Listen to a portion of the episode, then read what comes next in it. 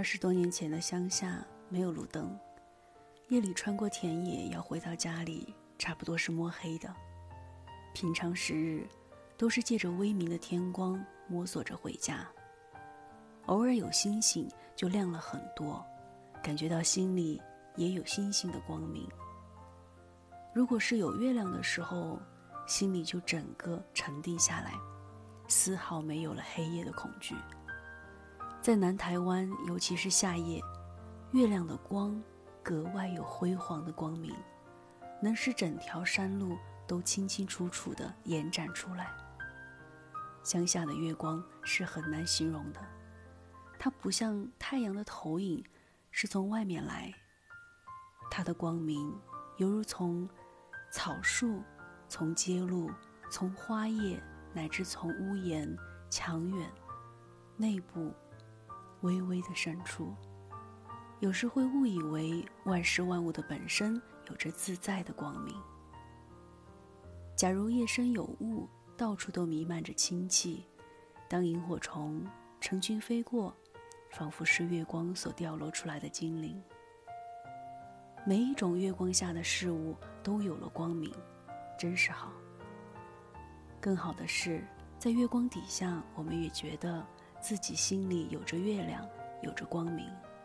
那光明虽不如阳光温暖，却是清凉的，从头顶的发到脚脚尖的指甲，都感受到月的清凉。走一段路，抬起头来，月亮总是跟着我们，照看我们。在童年的岁月里，我们心目中的月亮，有一种亲切的生命，就如同有人提灯为我们引路一样。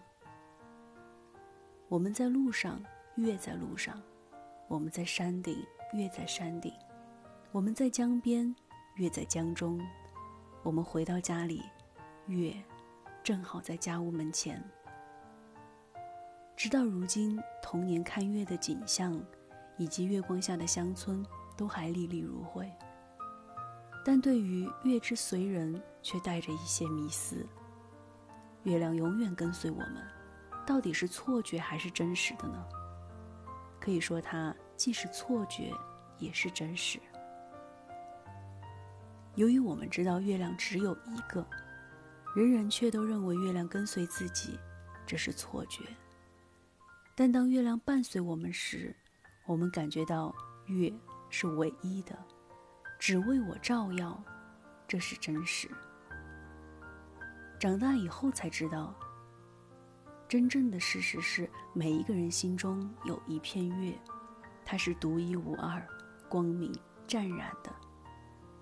当月亮照耀我们时，它反映着的月光，感觉天上的月也是心中的月。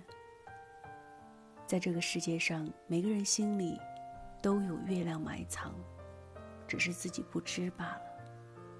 只有极少数的人，在最黑暗的时刻，仍然放散月的光明，那是知觉到自己就是月亮的人。这是为什么禅宗把直指人心称为指月，指着天上的月教人看，见了月就应忘指。教化人心里都有月的光明，光明显现时就应舍弃教化。无非是标明了人心之月与天边之月是相应的、含容的，所以才说千江有水千江月，万里无云万里天。即使江水千条，条条里都有一轮明月。从前读过许多咏月的诗，有一些颇能说出心中之月的境界。例如王阳明的“闭月山房”，山近月远觉月小，便此道，便道此山大于月。若人有眼大如天，当见山高月更阔。确实，如果我们能把心眼放开到天一样大，月不就在其中吗？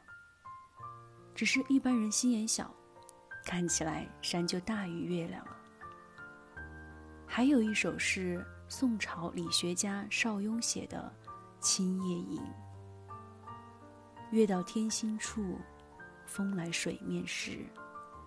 一般清意味，料得少人知。